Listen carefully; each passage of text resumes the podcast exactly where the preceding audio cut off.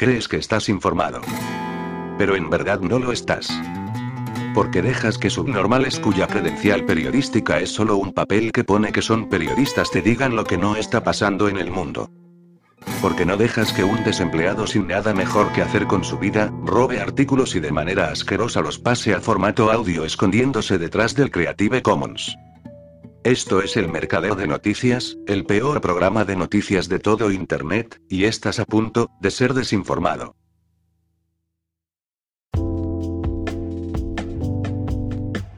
Antes de la repentina escasez de huevos y la inflación de precios asociada que estamos viendo ahora extenderse por todo el país, de la que culpan a la gripe aviar, se publicaron dos estudios que sugieren que las yemas de huevo son una cura para el COVID.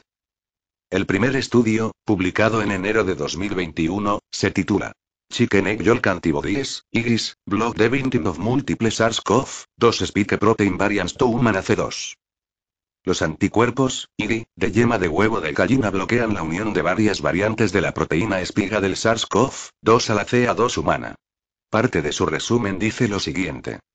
Nuestros resultados muestran que las IGIs anti-Spike S1 mostraron un significativo poder neutralizante contra el pseudovirus SARS-CoV-2, varios mutantes Spike e incluso el SARS-CoV in vitro. Podría ser una herramienta factible para la prevención y el control de la COVID-19 en curso. El segundo estudio, publicado en noviembre de 2022, se titula Inmunoglobulina amarilla dirigida a la espiga 1, al dominio de unión del receptor de la glicoproteína de la espiga y a la nucleocápside del SARS-CoV-2 que bloquea la interacción de unión RBDAC2. Parte de su resumen dice lo siguiente. La enfermedad por coronavirus, COVID-19 causada por la infección por coronavirus del síndrome respiratorio agudo severo 2, SARS-CoV-2, se ha convertido en una enfermedad pandémica mundial que está provocando un caos social y económico. Otra estrategia de mitigación podría consistir en ser usar las inmunoglobulinas, IT, y específicas derivadas de huevos de gallina. Nuestros resultados demostraron que S1, RBD, MI era capaz de inhibir la interacción de unión RBD-AC2 in vitro, lo que sugiere su uso potencial para bloquear la entrada del virus. Nuestro estudio también demostró la prueba de concepto de que las gallinas ponedoras eran capaces de producir esta IG específica, que podría bloquear la unión viral y la producción a gran escala de esta IG específica es factible. Los dos estudios, publicados con dos años de diferencia por autores distintos, llegan a la misma conclusión. La yema de huevo ordinaria contiene nutrientes que funcionan como agentes neutralizantes de las proteínas espiga COVID. Y justo en ese momento, los huevos desaparecen de las estanterías de las tiendas, mientras que lo poco que queda resulta inasequible para el ciudadano medio. Si esto ayuda a proteger su salud, el gobierno quiere que esto desaparezca. No es casualidad que, tras descubrirse los beneficios para la salud de los huevos, las gallinas ponedoras tuvieran que ser eliminadas de repente a causa de la gripe aviar, dejando las estanterías vacías y los precios altos en la tienda de comestibles. El precio de los huevos ha subido un 60% en el último año, mientras que algunas tiendas limitan la venta de huevos a dos cartones por cliente. Esto es exactamente lo que el falso presidente Joe Biden amenazó que ocurriría como parte de los planes de su régimen de aumentar y extender más rápidamente la escasez de alimentos, las palabras exactas del pedófilo en jefe en una reciente conversación con líderes europeos. Así que aquí tienen al presidente Xi de Estados Unidos prometiendo aumentar la escasez de alimentos en una conferencia de prensa, informó a Pipeline sobre las confesiones de Biden. Parecía un acontecimiento digno de interés periodístico, pero ni un solo órgano de prensa de este país pareció darse cuenta de que esto había sucedido. La Casa Blanca tampoco le ha corregido. Pero otros observaban. Así que, en cuestión de días, este clip llegó a las redes sociales y Facebook lo marcó inmediatamente como noticia falsa. Tucker Carlson, de Fox News, fue uno de los pocos que se refirió a las declaraciones de Biden, que apuntan a la destrucción intencionada del suministro de alimentos de Estados Unidos a medida que el Estado profundo dirigido por los globalistas lanza la siguiente fase de su gran reinicio. Sustituir la carne y los huevos por insectos y gusanos. También están todas las plantas de procesamiento de alimentos e instalaciones para producción de huevos que han explotado o se han incendiado misteriosamente en el último año. Es imposible que todo esto ocurra exactamente al mismo tiempo. Todo el mundo debería empezar a criar pollos hoy mismo, escribió un comentarista en un artículo de prensa. Incluso un par de pollos te ayudarán mucho a asegurarte proteínas de alta calidad cada día. Los holandeses han confiscado las tierras de los productores lácteos. Se están destruyendo instalaciones de producción de alimentos en Estados Unidos, Canadá y Nueva Zelanda. Los productores de piensos para pollos mezclaron en sus alimentos una sustancia que impedía a las gallinas poner huevos. Estados Unidos ha perdido por destrucciones inexplicables 700 instalaciones de producción de alimentos. El número de incidentes es demasiado grande y demasiado inusual para ser accidental. ¿Cuál es el motivo? Se trata de fanáticos del Foro Económico Mundial que destruyen el suministro de alimentos normales para obligarnos a seguir la dieta de bichos y larvas preconizada por la UEA. Son los productores de alimentos artificiales los que eliminan a los competidores que suministran los auténticos. Se trata, como sugiere el FBI, de actos de ransomware. Probablemente se culpará a Rusia o a los globos chinos, o a los supremacistas blancos y a los terroristas domésticos del Estado Rojo. Es increíble cómo las autoridades afirmaron inmediatamente saber quién fue el responsable del 11S, pero no pueden descubrir quién está incendiando instalaciones de producción de alimentos. La policía está demostrando cada vez más ser una fuerza estatal a merced de los que mueven los hilos a escala mundial. Este programa no pretende en modo alguno arrojar mala luz sobre el simpático policía de pueblo, y mucho menos sobre la policía en su conjunto. Más bien pretende animar a la gente a pensar junto con la policía y a tener una visión diferenciada de los agravios, e incluso a realizar investigaciones forenses generales en casos de injusticia evidente. En el año 2022, la imagen de la policía como amigo y ayudante ha vuelto a resentirse en gran parte de la población. Ya sea por la exagerada severidad con la que actuaron los agentes de policía contra manifestantes pacíficos en algunas manifestaciones. O los registros domiciliarios y confiscaciones de críticos con las medidas de corona y el encarcelamiento de varios activistas. Todo esto no solo dejó un regusto amargo, sino también interrogantes. ¿Dónde nos hemos metido y cómo hemos llegado hasta aquí? En este programa queremos echar un primer vistazo a distintos cuerpos policiales para obtener una respuesta esclarecedora a estas preguntas. Europol se creó en 1991 a petición de Alemania. Europol es una agencia de la Unión Europea con capacidad jurídica propia. Esto significa que el control efectivo de Europol no es posible. Aunque el nuevo cargo de comisario de derechos fundamentales se creó a instancias del Parlamento de la UE, este comisario no está autorizado a dar instrucciones a los empleados de Europol. La situación es similar con el responsable de protección de datos de Europol. Europol tiene un acopio incontrolable de datos, sobre todo de datos de personas que no tienen nada que ver con la delincuencia. Pero nadie puede detener a este pulpo de los datos y su uso indebido de los mismos. Todavía no, la directora ejecutiva de Europol, Catherine de Bolle, es miembro de la red International Gender Champions. Esta red promueve la igualdad de género en todo el mundo, incluidas las organizaciones internacionales. International Gender Champions es una red de organizaciones y líderes influyentes, como el Dr. Tedros Adhanom Ghebreyesus, responsable de la OMS, Antonio Guterres, secretario general de la ONU, la Organización Mundial de la Propiedad Intelectual, OMPI, la Organización Mundial del Comercio, OMC, Rafael Mariano Grossi, director general del Organismo Internacional de Energía Atómica, OIEA, Mohamed Artiker, Organización Internacional para las Migraciones barra ONU Migración, etc. Klaus Schwab, fundador del FEM, también forma parte de esta red. Me pregunto si la justicia de género es realmente el único interés de los miembros de esta red de mentes de primer orden. Como ya se ha dicho, Europol dispone de un acopio incontrolable de datos, sobre todo de datos que no tienen nada que ver con la delincuencia. Esto se justifica como análisis predictivo con ayuda de la inteligencia artificial. Esto significa que se analiza el comportamiento de todos los ciudadanos para averiguar de antemano quién podría convertirse en delincuente. Para ello se utiliza el software Gotan de la controvertida empresa estadounidense Palantir. Sin embargo, este software utilizado por Europol se considera un software clave de los servicios secretos, militares, etc., es decir, del complejo militar digital. Dado que la empresa está sujeta a las leyes estadounidenses de espionaje y seguridad, puede verse obligada a entregar a las autoridades estadounidenses los datos obtenidos en Europa. En Alemania y Austria, la sede de Europol se encuentra en la respectiva Oficina Federal de Policía Criminal. En Suiza es la FECPOL, similar a la BK. La policía alemana ya utiliza Palantir Gotham en cinco estados federales. S. Renania del Norte-Westfalia, Baviera, Baden-Württemberg, Bremen. Conclusión sobre Europol. Europol no solo es incontrolable. Europol está vinculada internacionalmente a nivel político y comercial y, con la ayuda de gigantescas bases de datos y de la IA Gotham, es un brazo extendido del complejo militar estadounidense y de los servicios de inteligencia internacionales. Y con Europol, todas las autoridades policiales posteriores también. El 17 de septiembre de 2004, siete Estados miembros de la UE fundaron la Fuerza de Gendarmería Europea Paramilitar, Eurogenfor para abreviar. Esta fuerza no está financiada por la UE, sino por empresas privadas. Sin embargo, a pesar de la financiación privada, Eurogenfor tiene un carácter paramilitar. Además de la formación policial, los miembros de la misión también reciben formación en armamento y equipo militar. Están autorizados a matar en acción, lo que también ha dado a Eurogenfor la imagen de un escuadrón de la muerte.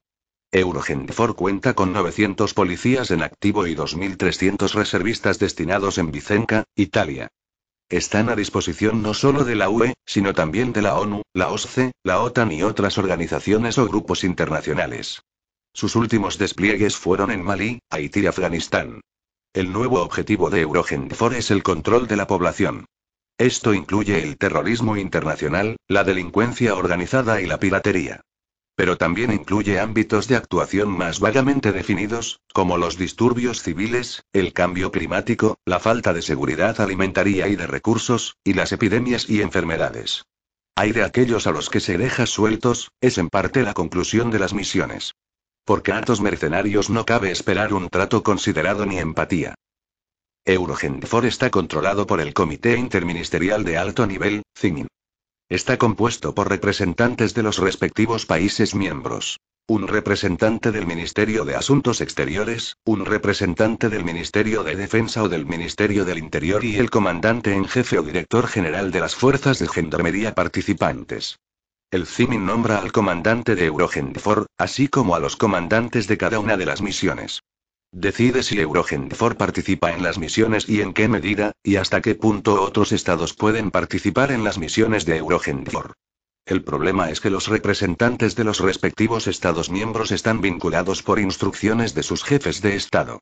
Si tomamos Francia, por ejemplo, es sabido que el jefe de Estado Macron procede de la Escuela de Jóvenes Líderes del Foro Económico Mundial, FEM, y, por tanto, está programado para servir a los intereses de las altas finanzas internacionales. Y así también el Eurogenfor. Interpol se fundó en 1923. Interpol es la mayor organización de policía criminal del mundo. Dispone, al igual que Europol, de ingentes cantidades de datos de casi todos los países y no está sometida a ningún control por sí misma. Además de las contribuciones de los países miembros, Interpol está financiada por donantes privados, como la industria farmacéutica y otras grandes empresas. A nivel interno, el jefe de la policía luxemburguesa advirtió hace años de los conflictos de intereses. Desde 2015, Emiratos Árabes Unidos es el segundo mayor contribuyente voluntario. Ahmed al-Raisi, exministro del Interior de Emiratos Árabes Unidos, fue nombrado jefe supremo de Interpol a pesar de las acusaciones de tortura. ¿Cómo puede garantizarse una aplicación independiente y neutral de la ley con semejantes donantes? El notorio afán de vigilancia y control del Foro Económico Mundial FEM alcanzó nuevas cotas en enero de 2018. En enero de 2018, el FEM inauguró un Centro Mundial de Ciberseguridad en Ginebra. El socio estratégico de este centro es Interpol. En apoyo de esta iniciativa, Interpol actúa como centro mundial de datos e información relacionados con la ciberdelincuencia procedentes de sus países miembros y de sus socios del sector privado. Así pues, Interpol apoya las asociaciones entre el sector público y el privado, aparentemente para luchar contra la ciberdelincuencia en el FME. No se puede descartar que se trate exactamente de lo contrario, es decir, de una planificación estratégica y selectiva de la ciberdelincuencia para imponer el Great Reset, el objetivo global declarado del FEM. El responsable de este nuevo centro es Alois Zwingli, director general del FEM.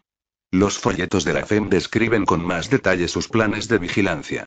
En cooperación con Interpol, la policía holandesa y el Instituto de las Naciones Unidas para Investigaciones Interregionales sobre la Delincuencia y la Justicia, UNICRI, ha publicado consejos, sugerencias y recomendaciones sobre los programas informáticos de reconocimiento facial. En ellas, el FEM, junto con Interpol, ha descrito un conjunto de buenas prácticas para los organismos encargados de la aplicación de la ley que utilizan tecnología de reconocimiento facial.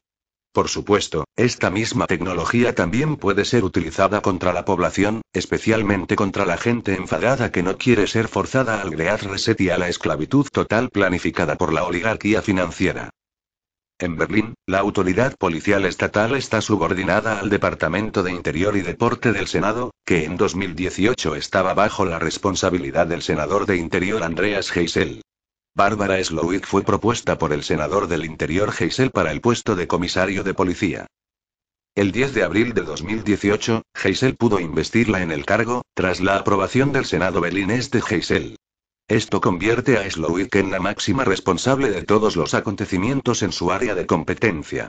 Bajo la supervisión de Slowick, la policía berlinesa se ha mostrado últimamente especialmente brutal con los manifestantes pacíficos.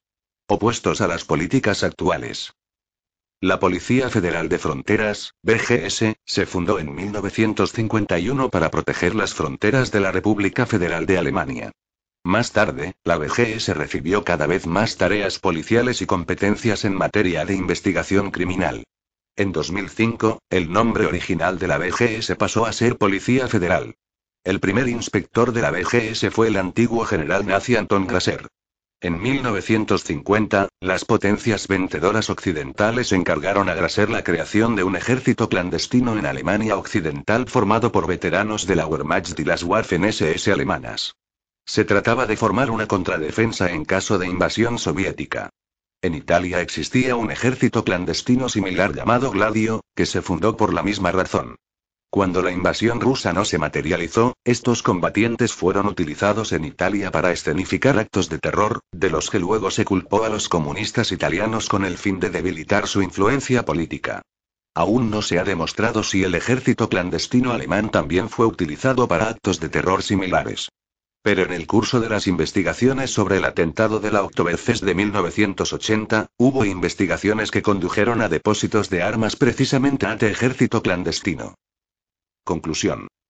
La policía está demostrando cada vez más ser un poder estatal al servicio de los que tiran de la cuerda a escala mundial.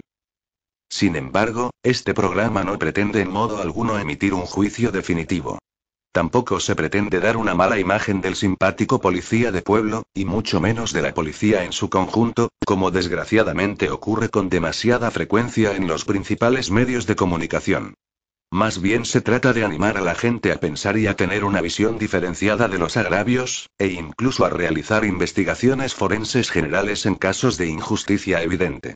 Porque allí donde el Padre Estado ya no hace su trabajo para proteger y beneficiar a la población, necesitamos ciudadanos tanto más vigilantes, maduros y responsables.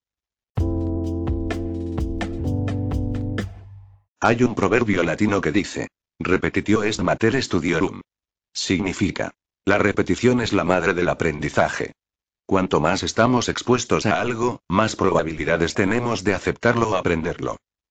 La repetición es también la madre de la propaganda, el control mental, la programación de cultos, el pensamiento de grupo y la psicosis de formación masiva, todo lo cual crea un estado hipnótico, de personas incapaces de discernir la verdad, usar el sentido común, pensar por sí mismas o ver más allá de una estrecha franja de realidad basada en la percepción, incluso cuando se les presentan hechos verificables. Cuando la gente está expuesta a un mensaje una y otra vez de figuras de autoridad o famosos a los que admiran, aunque no tenga base en la realidad, muchos llegarán a creerlo sin cuestionarlo. En los últimos dos años, hemos visto a un número sin precedentes de personas, generalmente inteligentes, caer presas de un estado zombie de conformidad y sumisión a la autoridad del que no pueden salir, o no parecen querer hacerlo, como si estuvieran bajo hipnosis y esperando a que el hipnotizador chasquee los dedos y los despierte. El problema es que el hipnotizador, en este caso, no quiere que la gente despierte. ¿Qué es la psicosis de formación de masas? Matías Desmet, autor de la Psicología del Totalitarismo y profesor de Psicología Clínica en el Departamento de Psicología y Ciencias de la Educación de la Universidad de Gante, Bélgica, llama a este extraño estado hipnótico psicosis de formación de masas. Se le considera el mayor experto mundial en la materia. Su teoría se ha extendido como la pólvora para explicar la locura y el comportamiento irracional de millones de personas en todo el mundo con respecto a la pandemia de COVID, y ahora la crisis de Ucrania. Desmet, cuyo trabajo fue recientemente atacado por los verificadores de hechos de los principales medios de comunicación y borrado por Google después de que fuera expuesto a millones de oyentes del Joe Rogan Show de diciembre de 2021, programa N1757, compara esto con una locura de multitudes que subsume a un gran segmento de la población en la psicosis. En un análisis de la teoría de Desmet, Understanding the Psychology Behind the COVID Pandemic, comprender la psicología detrás de la pandemia de COVID, del Dr. Joseph Mercola para Mercola.com, la psicosis de formación de masas explica cómo el pueblo alemán llegó a aceptar las atrocidades del partido nazi en la década de 1930 y cómo tantas personas de todo el mundo llegaron a apoyar el apartheid médico y el odio hacia los no vacunados en los últimos dos años, incluso pidiendo que fueran acorralados en campos e inyectados a la fuerza. Este mismo tipo de psicosis es evidente en la obsesión por subirse al carro del apoyo a Ucrania en una crisis global que ha sido descrita repetidamente por Estados Unidos y sus aliados como si solo tuviera una verdad. Ucrania es la buena. Rusia la mala. Apoyar a Ucrania. Destruir a Rusia. El odio a los inmundos no enmascarados y no vacunados se dirige ahora a cualquiera que pregunte si la versión de los medios de comunicación de la crisis de Ucrania se basa en hechos o que cuestione las narrativas impulsadas por las poderosas fuerzas que dan forma a los acontecimientos mundiales, como el Foro Económico Mundial, que proclamó con orgullo la pandemia de COVID como la fase 1 de su gran reinicio. ¿Adivina cuál es la segunda fase? La guerra y la destrucción económica para que puedan reiniciar y reconstruir mejor. Hay cuatro condiciones básicas para la psicosis de formación de masas. 1. Falta de vínculo social. Los bloqueos durante la pandemia de COVID aseguraron que la gente no pudiera reunirse y comparar opiniones sobre lo que estaba sucediendo.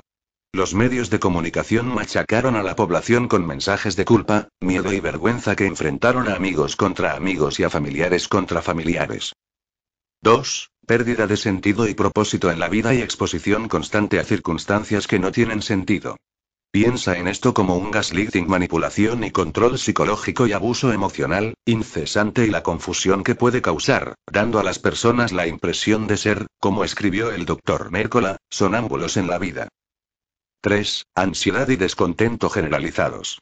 Haz que la gente se sienta ansiosa y desdichada, pero manténla desequilibrada en cuanto al por qué, y se convertirá en gelatina en tus manos.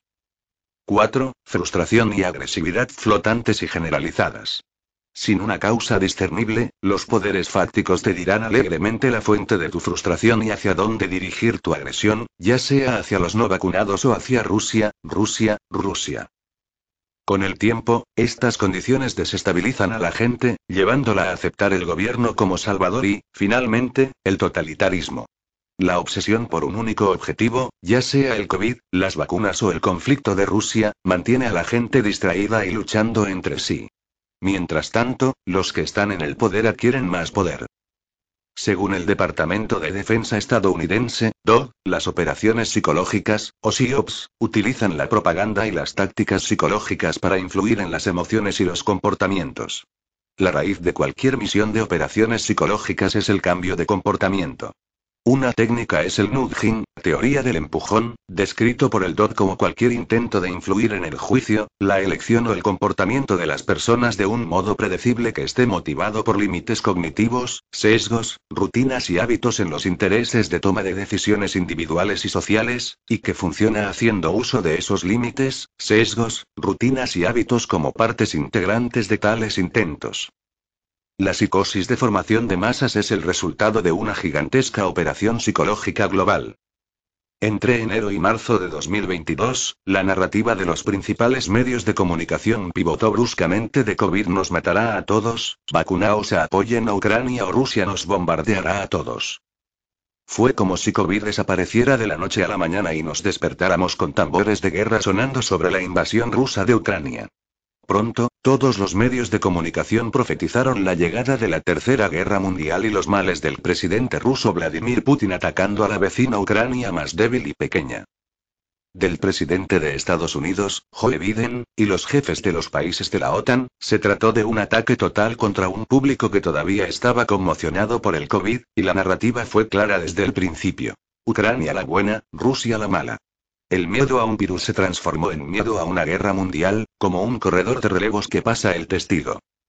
En las redes sociales, las fotos de perfil de personas con máscaras o proclamando con orgullo su estado de vacunación cambiaron inmediatamente a banderas ucranianas azules y amarillas y Standuit Ukraine.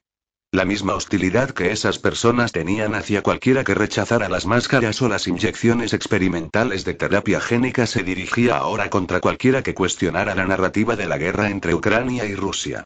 Los censores se centraron en el análisis histórico en profundidad de la situación para que nadie se enterara de las dinámicas de la región que se remontan a décadas atrás o más. El nuevo objeto del odio mundial iba a ser Vladimir Putin, y los medios de comunicación que presentaban a Putin como positivo o incluso neutral estaban siendo eliminados de Internet junto con la cobertura negativa del presidente ucraniano Volodymyr Zelensky. El culto a COVID era ahora el culto a Ucrania, y sus miembros empezaron a pedir el fin de todo lo ruso, desde actores a atletas o productos. Twitter estalló con llamamientos a prohibir o censurar a quienes no apoyaran al presidente y al ejército de Ucrania, en lugar de apoyar al pueblo ucraniano. En algunos países, Meta, el nuevo nombre de Facebook, permitió a los usuarios publicar llamamientos a la violencia contra funcionarios y ciudadanos rusos, y el belicismo sustituyó al alarmismo por el virus. Mientras tanto, el Congreso de Estados Unidos ovacionó a Zelensky después de que pidiera miles de millones de dólares estadounidenses y armas en concepto de ayuda. El 1 de abril también recibió una gran ovación tras su discurso ante el Parlamento Federal de Australia, en el que el gobierno prometió más de 100 millones de dólares en ayuda militar. El actor Sean Penn exigió que Zelensky, antiguo actor y cómico, hablara en los Oscar, cosa que no ocurrió, justo cuando salieron a la luz pruebas de que el gobierno estadounidense había estado financiando laboratorios biológicos en toda Ucrania. Todo está en el timing. En las redes sociales aparecieron memes y caricaturas de superhéroes inclinándose ante Zelensky, incluida una en la que aparecía con una camiseta y una capa de Superman. El culto alcanzó nuevas cotas absurdas, con gente haciendo vídeos TikTok de canciones de amor a Zelensky y vendiendo camisetas y tazas de café con su cara. Zelensky era el héroe que luchaba por la democracia, y no te atrevas a mencionar su prohibición, antidemocrática, de los partidos políticos de la oposición o las pruebas de que sus servicios de seguridad escenificaron crímenes de guerra rusos. La larga historia de corrupción de Ucrania en connivencia con políticos estadounidenses o el hecho de que muchos de ellos, incluido el presidente Biden, tuvieran hijos que formaban parte de los consejos de administración de corporaciones y petroleras ucranianas, fue calificado de pura conspiración. Si te atreves a mencionar los Pandora Papers, millones de páginas de documentos filtrados que revelan riqueza oculta, evasión fiscal y blanqueo de dinero por parte de la élite mundial, incluidos 38 políticos ucranianos, el mayor número de todos los países, te arrojan al desierto. Esto no quiere decir que Putin sea el bueno en este conflicto. Un astuto usuario de Twitter sugirió que era como una batalla entre un diablo y un demonio, pero que el diablo estaba siendo retratado en los medios de comunicación occidentales como un héroe porque Occidente se beneficiaba del diablo y no del demonio. Atrás quedó la idea de que de que hay dos lados en cada historia. En una entrevista con Peak Prosperity, Desmet afirmó que la solidaridad es crucial en la formación de masas. Esa es la verdadera razón por la que la gente se cree la historia, aunque sea totalmente absurda. No es porque crean en la narrativa. Es porque la narrativa conduce a un nuevo vínculo social, es una forma de intoxicación mental que hace que la gente esté dispuesta a hacer cosas que son claramente erróneas y totalmente inmorales, hasta el punto de matar voluntariamente a sus propias familias y a sí mismos, si se les dice que es por un bien mayor. A medida que la paranoia del COVID iba pasando a un segundo plano, el poder necesitaba un nuevo miedo para la gente.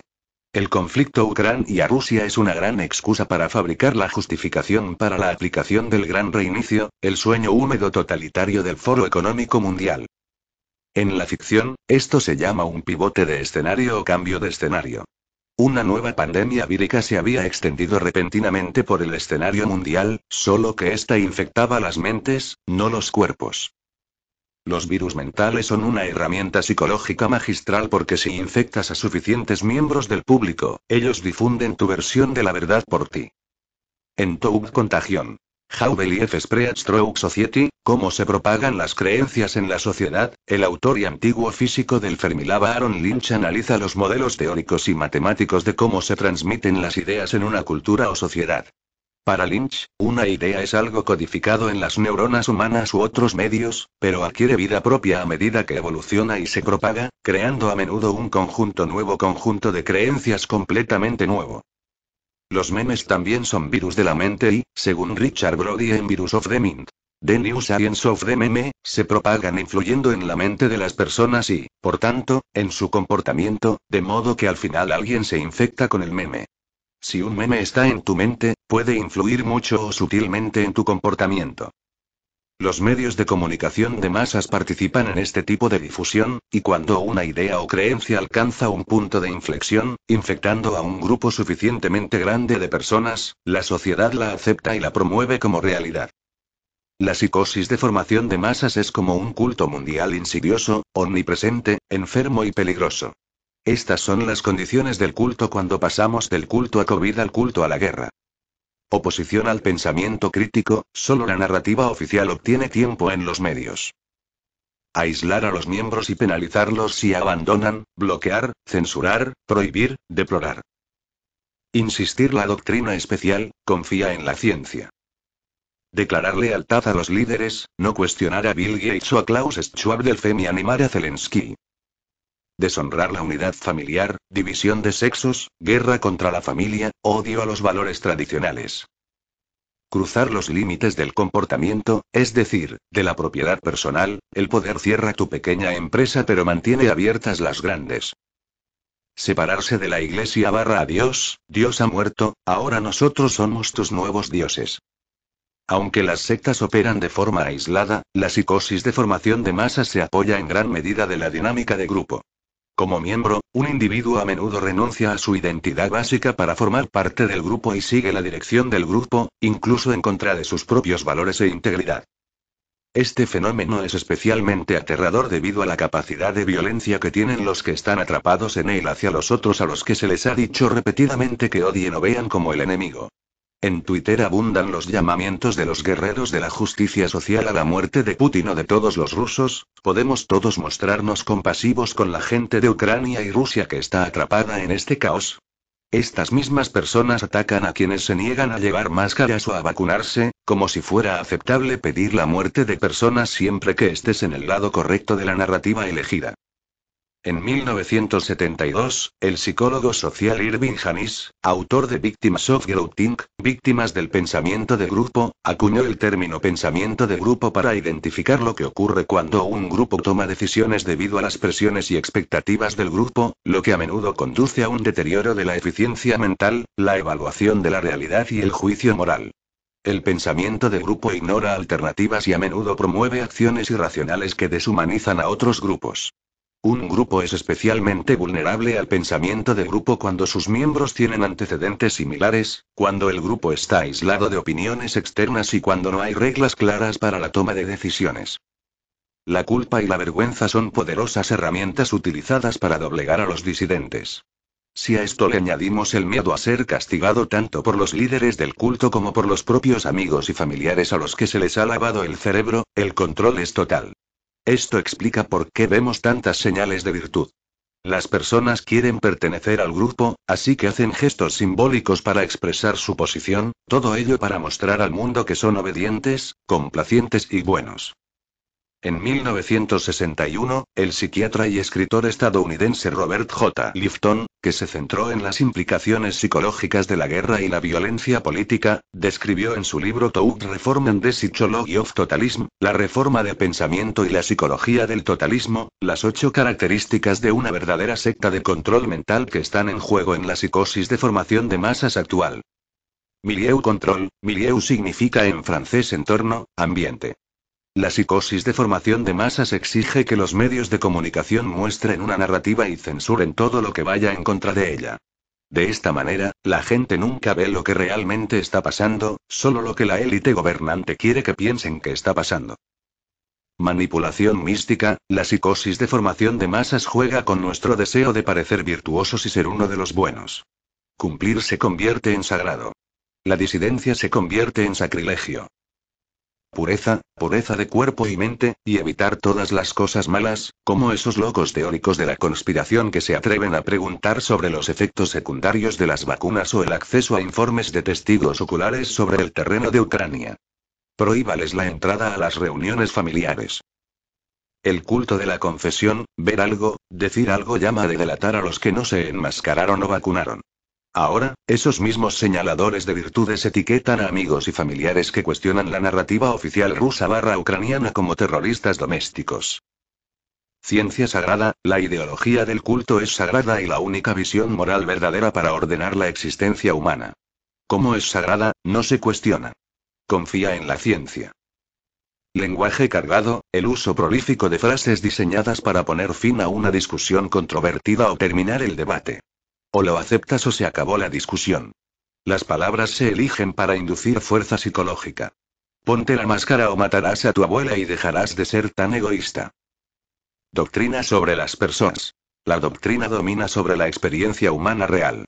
Las percepciones del sentido común se alteran para adaptarse a la doctrina, como en el gaslighting, manipulación y control psicológico y abuso emocional.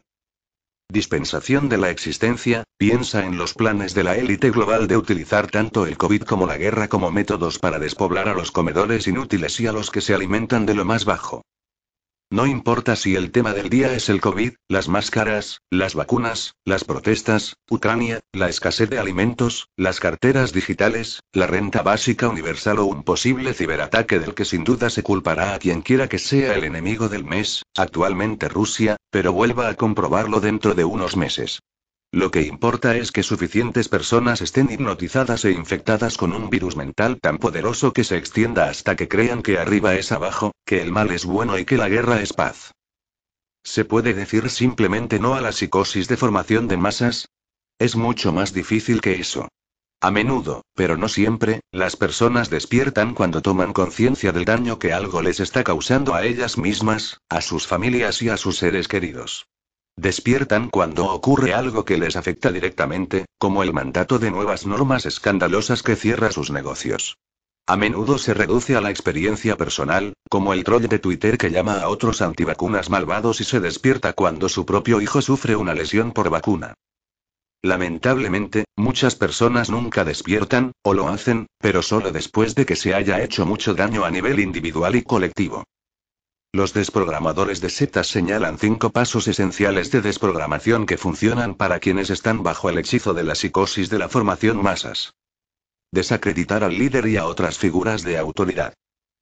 Presentar ideologías contradictorias y exponer las hipocresías. Busque un punto de ruptura cuando la persona parezca estar saliendo de su realidad de lavado de cerebro. Fomente la autoexpresión y permita que la persona se abra y exprese su ira, su miedo y sus críticas al culto barra grupo. Identificación barra transferencia. Cuando la persona empieza a identificarse con alguien o algo del otro bando y rechaza al líder de la secta barra grupo. Otra forma de romper la psicosis es con humor. Los memes o vídeos divertidos que ridiculizan la hipocresía y la incoherencia de la narrativa captan la atención más que un ensayo serio o un aluvión de hechos. Se trata de conseguir que alguien vuelva a pensar de forma independiente para que pueda unirse a los que ya han despertado o a los que nunca estuvieron dormidos para empezar, y poner fin a la locura. Esperemos que suficientes personas salgan de su estupor antes del próximo giro de la trama o cambio narrativo, porque una vez que ves esto en acción, no puedes dejar de verlo. Nadie puede controlar una mente despierta. www.neudownmagazine.com Weblink